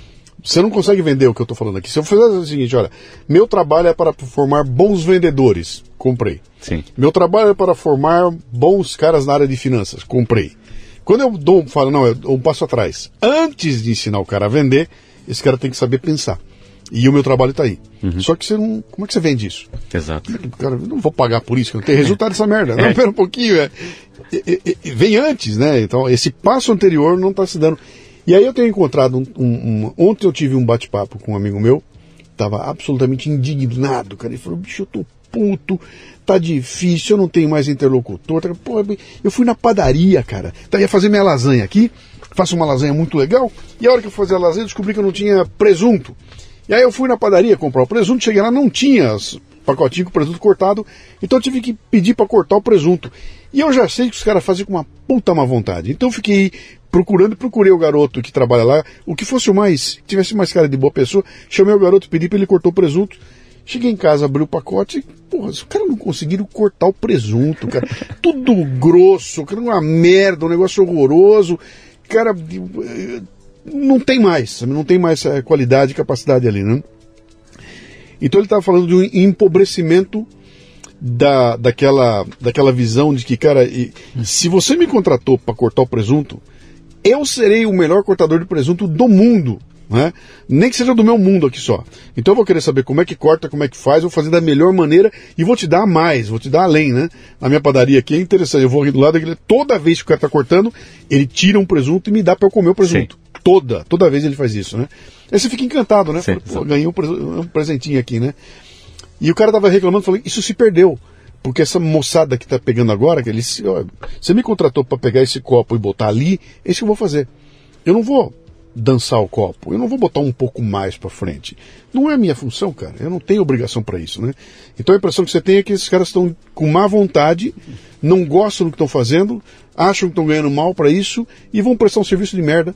Sim. Que, que. Nem sei porque que eu comecei a te falar isso aqui, mas. Você me deu um insight, porque eu me lembrei É. dela, essa reclamação dele. Falei, cara, a qualidade desapareceu, ela se perdeu, né? Mas tem, é, até estendendo um pouco o que você está falando, tem uma frase que eu falava bastante pro, pros meus. Pros, o pessoal do time, ou o pessoal da BTC mesmo, que é uma coisa que acontece bastante com as pessoas, né? Principalmente cargo mais alto. Que é o seguinte, eu falei assim, se você acha que você é mais importante do que a função que você precisa, ou o problema que você precisa resolver, começou a ter um problema. Qual que era o ponto? O ponto é que isso acontecia quando eu entrei no mercado em cargos mais altos, né? Então tinha lá executivo que falava, não, mas isso não é minha função. Daí Sim. eu não vou fazer isso. Isso daí eu vou contratar um gerente para fazer. Foi, meu amiguinho, você tem que fazer esse negócio. Se é da sua área, você tem que fazer. Mas se você não tem gente, vai você lá e faz. Uhum. Aí, não, eu não quero me rebaixar. Isso eu, eu via como um problema. E é um problema, né? Porque até executivo é muito é, É. vaidoso, É, né? isso Muito é, vaidoso. é. Só que o que você está falando é verdade. A moçada hoje está com, com, com essa postura. A moçada, pessoal, Uhum. base da pirâmide. Não, não foi contratado para isso, então não vou fazer. Caramba, meu, na minha época, quando tinha que fazer alguma coisa, tinha que fazer. O estagiário ia lá pegar água pro, pro analista, eu pegava água pro analista. Tem que imprimir as coisas, tem que imprimir as coisas. Minha filha começou a carreira dela É. trabalhando num estúdio de design Uhum. E ela foi contratada assim, como estagiária, trainee, sei lá o que, que era aquilo, acho que é estagiária, né? E chegava em casa puta da vida, porque ela passou o dia tirando xerox, cara. É. Ah, eu falei, cara, você tem que ser a melhor tiradora de xerox Isso. da empresa, cara. Porque o dia que você for presidente da empresa, a tua experiência com Xerox vai te trazer uma visão que ninguém mais tem, cara. Você vai lá, seja a melhor tiradora de Xerox, entenda que isso é parte do processo de crescimento e não queira pular o degrau. Sabe, não, você não, se você não passar por ali, você não vai entender como é que funciona. Isso. Mas essa paciência, sabe, essa, esse detalhe de que, cara, este osso que eu estou roendo é o que vai reforçar meus dentes, é o que vai fazer eu entender como é que. Não, se passou, cara. Então eu Sim. quero resultado imediato, quero tudo aqui agora, e se você não me der, eu vou embora. É. E cara. por isso que eu acho que empreendedorismo ajuda. Por quê? Uhum. Empreendedor, acho que eu, eu, percebi que você vai, vai concordar comigo aqui, uhum. vendo o seu escritório. Tem que fazer tudo. Sim. Se, se você não fizer, ninguém vai fazer. Sim. É? Então, eu lembro que lá na BTC, a gente falou assim, ó, pô, o pessoal fica das 7 horas da noite até as 23, a gente precisa fazer um café pra, galera. Não dá uhum. pra ficar tanto tempo sem café. Ah, mas como que a gente faz? Bom, vamos comprar o pó de café, vamos comprar uma cafeteira e vamos fazer café todo dia e vamos comprar uma térmica. Só que às vezes a gente chegava no local e não tinha pessoas, né? Quem tinha que fazer? Eu. Então eu chegava lá e fazia café. Mas é aquele negócio que você, que você falou. Eu falei assim, olha, mas tem que ser um café bom, né? Porque se eu fizer um café ruim, os alunos não vão gostar. Então eu ia, comecei a estudar para saber a quantidade de café, fui testando, tal, até eu falar assim, ó, o melhor café da BTC quem faz sou eu. Tá? E não tem problema, porque é um trabalho que tem que ser feito. Hoje vai pedir para alguém fazer café. Uhum. Não é, não é essa a minha função. Essa moçada. É, eu... Empreendedor não tem isso, não. Não tem isso. Ah, tem que fazer, tem que fazer, então tem que fazer. Então, cara, esse perfil que você notou de mudança dessa, dos seus alunos de 10 anos para cá, né? Uhum. Eu, a gente já entendeu que você tem um desafio que você não tinha naquela época, que é cuidar com aquilo que você fala, porque vai ter gente Sim. achando ruim. Então, do teu ponto de vista, assim, essa massa que entrou lá para estudar com você hoje, uhum. Eu, como é que ela tá vindo, cara? O que, que você tá vendo lá? Você fala, pô, antigamente eu pedia para fazer, todo mundo fazia. Uhum. Dava uma ordem, todo mundo obedecia. Sim. Hoje em dia, se eu pedir para fazer, ninguém faz. Sim. Né? Eu, eu vi essa semana um, um, um amigo meu, grande lançador de cursos online, um dos caras campeões do Hotmart, lança curso, arrebenta no Hotmart. O Hotmart veio é, parabenizá-lo porque ele é um dos caras de maior engajamento em cursos do Hotmart. E o número dele de engajamento era 38% que era o número de alunos que terminava o curso dele. e eu lancei o meu lá, fui ver, era 10, 12%. que é uma merda. Quer dizer, Sim. quantos caras compraram mil? Sim. Se o teu engajamento é 12%, significa que 120 caras é, fizeram. É isso. E os outros 880 que compraram? Não, não terminaram. Né? Uhum. Né? Então, cara, peraí, se isso aqui fosse há 20 anos atrás, o engajamento era 90%, cara, pô, eu paguei, cara. Sim. Vou querer usar até o limite. Hoje em dia, ah, pega e não faz, né? Sim. Você notou alguma diferença na, nesse público que te procura? Olha, a gente, a gente teve uma mudança clara, porque até para expandir o negócio, a gente tem que abrir um pouco o leque, né? Uhum. Então a gente tem que aumentar o, a quantidade de alunos e segmentos que a gente atua, até para a gente conseguir fazer a empresa crescer. No entanto, a gente faz uma seleção muito boa né, dos alunos. Não selecionando, fazendo processo seletivo, mas até é, transmitindo a proposta do negócio para mercado. Que assim, o curso é rápido, ele é intenso. Se você não se dedicar, você não vai aprender. A gente tem várias facilidades, que é você refazer o curso várias vezes sem custo, etc e tal, mas o curso é na paulada. Mas você vai aprender. Tanto é que a gente tem um monte de casos de, de sucesso. É, é, cursinho, cara. É, Isso é cursinho. Exato. Isso é cursinho. Então, o que acontece? Os alunos que se propõem a pagar o curso para uhum. fazer, geralmente já tem um perfil diferente da, da média. Então, isso é uma das coisas que engaja a gente na BTC, que é dar aula para gente boa. Uhum. Né? No entanto, em termos de adaptação cultural, como eu, como eu comentei com você, a gente teve que fazer uma adaptação. Mas os nossos alunos, de uma forma geral, hoje eles têm a mesma capacidade, só um pouco de.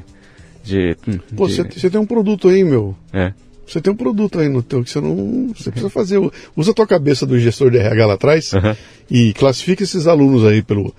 Esse que você falou, pô, esse cara do perfil que pega e faz acontecer, Sim. você tem que ter uma lista para oferecer para as empresas. Fala, meu, quer contratar nego bom? Eu tenho, Sim. tenho uns 40 aqui que são redondinhos. Ó, aqui, ó.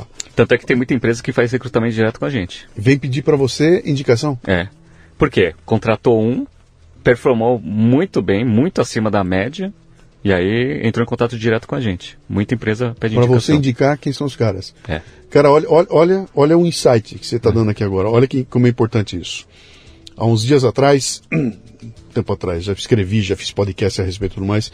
Eu fui encontrar com um amigo meu numa padaria aqui em Moema. Ba- e padaria de Moema significa cara. É é um, é um terror aqui, é tudo cara. É uma baita padaria bonita. Que eu nunca tinha ido lá. Fui lá. Cheguei, ele estava me esperando na mesa, eu cheguei com o meu livro para ele. Ah, tá, livro de presente, pô, que legal. mas, Pô, você não vai me dar o livro sem dedicatória. Pô, espera um pouquinho, não tenho caneta. Tem caneta, ninguém tem caneta. Chamamos a menina que atendia. Vem a menina, cara, consegue uma caneta pra gente aí? Ah, infelizmente eu não tenho caneta, que eu trabalho aqui com o meu pão e não tem caneta. Eu falei, não, mas sua amiga não tem? Um minutinho. E não voltou mais. Eu tô lá com ele, falei, cadê as meninas? Estão as duas em pé ali conversando, né? Parada. Falei, vem cá, e, e caneta? Não, não, não tem, mas pede pro caixa. Não, não, vai ter. Mas, cara, não, dá licença. Levantei, eu fui no caixa. Cheguei na menina do caixa, por favor, uma caneta.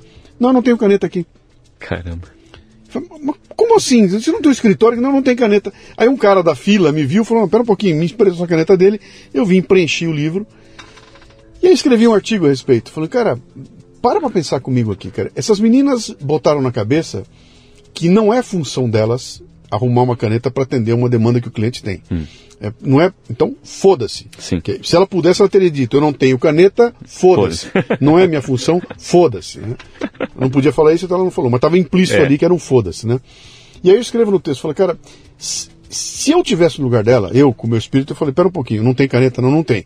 Eu vou atravessar, eu vou na banca de revista e vou emprestar caneta e vou vir aqui porque neste momento eu sou a pessoa que vai resolver o problema do meu cliente. Exato. Foda-se, eu vou trazer a caneta e vou dar para ele. Mesmo eu vou na fila do caixa perguntar se alguém tem, mas eu vou resolver o problema, entendeu? Eu falei, agindo assim, alguma coisa em algum momento ia acontecer. Ou o cliente ia ia, ia falar pro meu chefe que eu era diferenciado e um determinado dia eu seria a pessoa escolhida para ser a gestora daquela área da, da- da- da- e dali dali a pouco eu vou ser o gerente da empresa, cara, né? Porque eu estou indo além Sim. do que me pediram ali. Mas para isso eu tenho que ter um espírito. Que foi exatamente o que você falou aí, né, cara? O espírito do cara que, bicho, eu, eu vou além, tá? Me, me pagaram para fazer isso, eu vou fazer isso e mais um pouco. Eu não vou ser visto e apreciado pelo que eu fiz direito. Eu vou ser visto e apreciado por aquilo que não esperavam e eu fiz a mais. Exato. E a pessoa hoje, ah, tô te aproveitando. Aproveitando o cacete, cara. Eu tô mostrando aqui que eu tenho café no bule para ir muito além do aquilo que estão me contratando, né? Sim. Que é exatamente o que você está falando aí, cara. Sim. É exatamente esse insight, né? É, e é isso que a gente tenta passar para os alunos. Uhum. Que é isso. Você, olha, se você quer ter uma aceleração de carreira, você tem que entregar o, o, que, o que te pedem e ir além. Sim. E se não te tão não estão reconhecendo você por causa disso, internamente você tem que saber que você está tendo a postura correta e está aprendendo. Que é isso, né? Assim, ah, eu não sabia que a banca tinha caneta. Então, A próxima vez que vier um cliente e precisar de uma caneta, eu já sei que vai ter lá. E aí você já começa a ter soluções para qualquer coisa que vai acontecer dentro da Eu- padaria. Eu, vou andar com uma caneta no meu bolso. Exato. Eu, eu uso o tablet, mas tenho a caneta. Exato. Porque cliente precisa de caneta, cara. Sim. né? E isso, isso é, um, é, um, é uma. É, é um insight que você só pode ter se você aplicar conhecimento na tua experiência. Então, Sim. olha, aconteceu tal fato. Muito bem, a- a- conhecimento não. Se você aplicar uma reflexão da tua experiência. Então, no final do dia, aconteceram quatro coisas hoje. Uhum. Deixa eu refletir a respeito das quatro. Quando eu reflito sobre aquilo, aí eu crio conhecimento. Sim. Pô, se quatro caras pediram caneta e os quatro não tinham, significa que se eu andar com uma caneta no bolso, eu sempre terei a caneta quando pediram. Logo, eu serei o atendente diferenciado, que é o único que anda com uma caneta no bolso. É. Entendeu? É um exemplo bobo. Mas é. Mas, cara, isso é, toda a diferença, bicho. Sim, faz toda a diferença. Chama o fulano que ele é o cara que resolve. Por quê? Porque ele já sacou. Já entendeu, sabe onde estão as coisas. sabe- e- é isso aí, cara. E, e esse é o cara que eu quero na minha empresa. Sim. Eu- eu- não ele não precisa nem ser o melhor técnico, que é o melhor cara que sabe usar planilha. Mas ele é o cara que, se ele não souber, ele vai dar um jeito de fazer acontecer, entendeu? E a média de mercado, pelo que eu tô vendo do- dos meus colegas de mercado, tá nesse sentido da pessoa da, da, da padaria. Se acomoda ali. É, teve um, teve, recentemente, acho que foi semana passada, eu tava falando com um amigo meu que é diretor de uma empresa, ele falou assim, cara, você não tem gente para me mandar aí, não? Porque eu tô com uma dificuldade que minha área de recursos humanos tá me mandando umas pessoas que não tá indo muito bem. Eu falei assim, não tá indo bem? Eu falei, deixa eu te contar um caso. Eu falei, Eu achei isso um cúmulo. Fiz entrevista com, com a pessoa que ia entrar lá na área, E eu falei assim, a gente tem reuniões ali de fechamento de dia, que é umas 4, 5 horas, né, da tarde, pra gente, aí contou um pouco da rotina. Ele falou, ah, putz, 4 da tarde na quarta-feira eu não consigo. Ah, por que, que você não consegue? Porque eu, eu levo meu cachorro para passear. Aí eu falei assim, o que que você, que você me falou? Não, é que daria para eu fazer essa reunião um outro dia e não especificamente, mas por quê? Por causa do cachorro? É, você não pode andar com o seu cachorro outro horário? É, porque ele começa a latir, aí não sei. Olha o absurdo né, que as pessoas estão colocando como restrição para aceitar uma posição muito boa dentro de uma empresa, hein? E, e, você vai ser criticado por isso que você falou aqui agora. É. Vai ter neguinho vai ficar puto da vida. Olha aí, tá mandando de, de, de, tratar mal o cachorro, é. cara, porque os caras mudaram completamente a, a prioridade das coisas. Mudou, né? mudou. E o cara se sente, e se você falar, o cara vai achar ruim. Tá, estão aproveitando de mim, estão me colocando numa situação de humilhação. Não é nada disso, bicho. Não é nada disso. Eu quero um cara que resolva o problema, não quero um cara é. que venha aqui para me dizer por que, que não dá. Sim. Cara, meia hora falando por que, que não dá, caceta. Sim. Dá para dizer para mim por que que dá para... Ó, tem todo esse monte de problema, nós vamos dar um jeito. É isso que eu quero ouvir. Sim. Eu não quero mil desculpas aqui, né? E eu tô te falando uma postura dos anos 90. Sim. Não mudou nada. É, a, a, essa demanda continua igual. Exato. Né? Exato. Só tá ficando mais complicado porque essa figura que tem essa atitude de ser o cara que vai pintar e vai fazer resolver, tá mais difícil de encontrar, né? É. E uma sorte que a gente tem na BTC é que os nossos alunos eles já têm uma postura diferente. Sim. Todos. É, pelo teu é. modelo do que você faz. Exato. Se o cara foi te procurar, é a mesma coisa. Ele foi lá para se encher o saco. Ele foi lá porque ele quer, ele É. quer, ele quer, ele quer ficar de saco cheio, cara. Exato. Eu Exato. Vou trabalhar e vou. Não, não, não tô indo num jogo de futebol para curtir os meus amigos, eu tô indo para aprender. Tanto é que é assim, né? Eu, às às vezes acaba a aula 23 horas, tem aluno que fica falando comigo até uma hora da manhã, Uhum. Querendo. Sim. Quando é, quando é turma presencial, então. Ah, vamos pro bar, vamos, vamos conversar. Eu preciso contar um caso que está acontecendo. Então, o pessoal de fato, Aproveita mesmo, né? Muito. Legal, né? muito. Muito bom, cara. Que legal, que papo interessante aqui, gostoso. Né? Vamos lá, quem quiser encontrar vocês então, como é que é? é, é btc.com, arroba, como é que é? www.btcompany.com.br BTC quer dizer Business Training Company. Tá. Ah, então a gente usa BT Company. E o company com N, NY no final, em inglês, né? Isso, exato. BT Então Company. a gente tem ponto- nosso ponto .com.br. ponto- Tá. Então pode entrar no nosso site, nossas Uhum. redes sociais. Eu também faço podcast, mas na verdade o podcast é mais voltado para os alunos que estão tendo aula comigo naquele momento. Mas tá no, tá no Spotify? Tá no Spotify, que chama BTcast, Tá. e no YouTube é, da, da- da Business Training Company. Tá. Chama BTC News. BTC News. É, BTC Pô, legal, News. cara. Eu usei o nome errado, né? A gente colocou BTC na época que Bitcoin não era BTC, né? Ah. E aí agora a gente Cara, tem um olha, olha aquilo, coisa de geração. BTC pra mim é Bauru Tênis Clube. que era o clube que tinha lá em Bauru, que tinha a piscina, era o pessoal, era o BTC pra mim era isso aí, né? Então, aí eu falo rapidamente sobre uma notícia linkando teoria com o que está acontecendo. Ah, que então, legal. Notícias da hora. Então a gente tem esses podcasts para acompanhar o nosso conteúdo e os nossos cursos no www.betacompany.com.br. Vou dar uma fuçada lá. Tá. Cara, obrigado pela visita aí. Muito obrigado. Um grande abraço. Valeu. Prazer. Muito bem, termina aqui mais um Leadercast. A transcrição deste programa você encontra no leadercast.com.br. Você ouviu o Leadercast com Luciano Pires. Mais uma isca intelectual do Café Brasil. Acompanhe os programas pelo portal cafebrasil.com.br.